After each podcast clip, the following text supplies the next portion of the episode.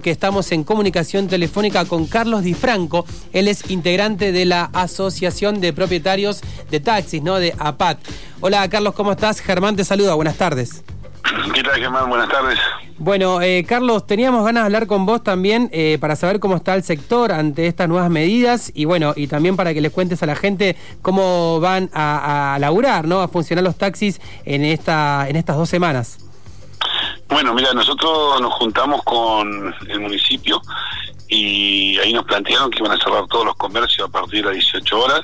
Mm. Eh, y bueno, decidieron ellos, eh, dejaron la cantidad de 10 taxis para para que se queden cumpliendo el servicio de urgencia más que nada, ¿no? Y mm. la gente, el esencial que se llama, que por ahí tenemos que, que, que transportar, es alguna enfermera, algún médico que por ahí, no sé, no le arranca el auto o, que no tiene auto para ir y, lo llaman de urgencia para, para ir a asistir a algo. Mm. Eh, bueno, esa gente es la que nosotros tendríamos que, transportar, el esencial.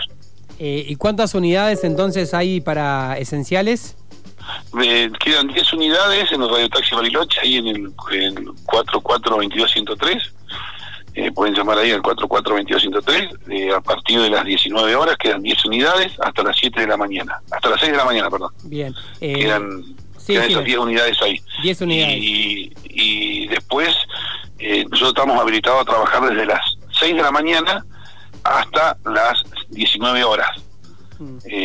lo que es el transporte público, el taxi es, es un transporte público. Entonces el acuerdo que nosotros llegamos es que trabajan todos de 6 de la mañana a 19 horas y eh, a partir de las 19 hasta las 6 de la mañana quedarían estos 10 autos haciendo la guardia, digamos, ¿no? Bien. Eh, Carlos, eh, estamos hablando con Carlos Di Franco, él es integrante de la Asociación de Propietarios de Taxis, de APAT. Carlos, ¿cómo está el sector? Vos sabés que no, todavía no he hablado, con, hablamos con trabajadores del volante, pero con choferes de colectivos, pero nunca con taxistas. ¿Podrías comentarle a la audiencia cómo vienen pasando esta, esta pandemia, esta cuarentena? Mira, nosotros no, estamos ajenos a nada de, lo que te pueda comentar ningún rubro, digamos, ¿no? Mm. somos parte de lo mismo y, bueno, venimos sufriendo lo mismo. Eh, si bien nosotros este, no no paramos de trabajar, de cierta manera trabajar, eh, en el costo de mantenimiento nosotros eh, nos es muy alto tener los autos en la calle digamos, para el trabajo que existía en, en, marzo. Después, bueno, fue cuando fueron habilitando algunos comercios que ya se fueron habilitando, eh, se fue mejorando un poco y bueno, ahora es prácticamente volvemos a un solo turno, porque es de, digamos, de 6 de la mañana a, a, las 7 de la tarde, 19 horas, estamos, ese, ese, esa franja horaria la vamos a compartir eh, los dos choferes de cada vehículo, ¿no? Claro, antes, se, antes se dividían el día, claro. O trabajarán un día cada uno. Claro. O trabajarán este, de mitad de ese, de ese rango horario cada uno. Claro porque antes imagino, ¿no? Yo la verdad que peco de ignorancia. Antes en un día eh, laburaban dos choferes y ahora eh, eh, solamente está, digamos, el, el, horario de un chofer. Lo tienen que dividir o como decís vos, laburar un día cada uno. Sí, es un poquito más del horario de un chofer, claro. pero este, digamos, tendrían que vivir los dos, Eh, se, achicó la franja horaria, entonces hay que dividir en menos cantidad de horas para cada uno y bueno, como para ir subsistiendo, ¿no? Porque en realidad la preocupación es que tengan, que todos puedan tener un plato de comida en la mesa, que su familia coma y bueno, sabemos que no son momentos ni para ni para ahorrar, eh, ni para hacer negocios. Acá son momentos para subsistir y tratar de que todos podamos pasar la pandemia, no todo lo digo, no solo del sector nuestro, sino que todos puedan pasar la pandemia, ¿no? Sí, sí, me imagino en ese sentido también, cuando te, cuento, cuando estábamos hablando con los trabajadores del volante del, chofer, me, contaban también que, bueno, habría un, había un grupo de WhatsApp y todos se tiraban buena onda también porque, como vos decís esto, lo difícil que está llevar el pan a la mesa, eh, ¿cómo la llevan ustedes acompañándose entre los trabajadores, trabajadoras de los taxis? Mira, nosotros... Eh, algunos han conseguido alguna, algún subsidio del Estado, mm. si no es de, una parte o de otra, pero creo que todos han, tienen un subsidio del lado del Estado. Y después eh, hemos hecho gestiones con, con, módulos de comida para algunos que por ahí tuvieron problemas con los vehículos y que los choferes no podían este, trabajar porque, el vehículo estaba en el taller o, estaba roto o chocado. Mm. y, bueno, había que, con esos módulos paliar un poco la, la, situación, ¿no? Mm. Fuimos, eso lo hicimos en conjunto con el sindicato de, de, peones de taxi que, dirige Luis Barrales, ¿no? Eso lo hicimos, lo hicimos en conjunto con él, este, muchas peticiones sobre módulos para los choferes eh, que nos fueron dando y nos fuimos, nos fuimos repartiendo. Mm. Eh, Carlos, ¿alrededor de cuántos taxis hay en Bariloche? ¿Hay un cálculo de eso?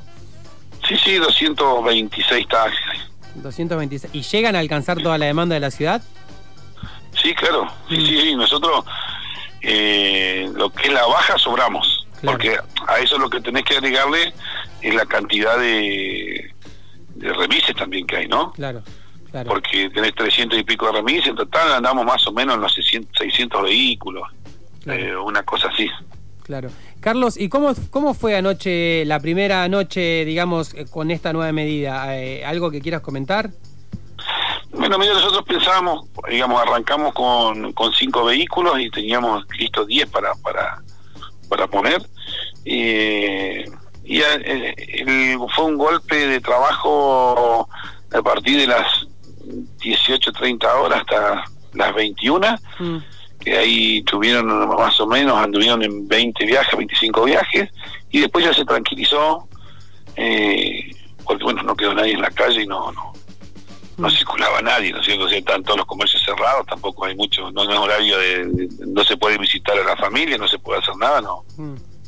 O sea que quedaron ahí esperando, hubieron eh, algunos llamados después en la madrugada para mm, llevar gente a una clínica, al hospital, otros que fueron a farmacias, de lo que se pudo recabar información, ¿no? Porque nosotros no, no le preguntamos, le preguntamos dónde va por una cuestión de llevarlo, pero no porque nos tengan que decir o indagarlo a dónde va, ¿no? Claro, claro. Claro. Bueno, ¿y hay alguna otra medida que dispuso la municipalidad? Eh, bueno, vos comentabas también el tema de protocolo, eh, cuando se sube la gente, ¿eso está todo bien?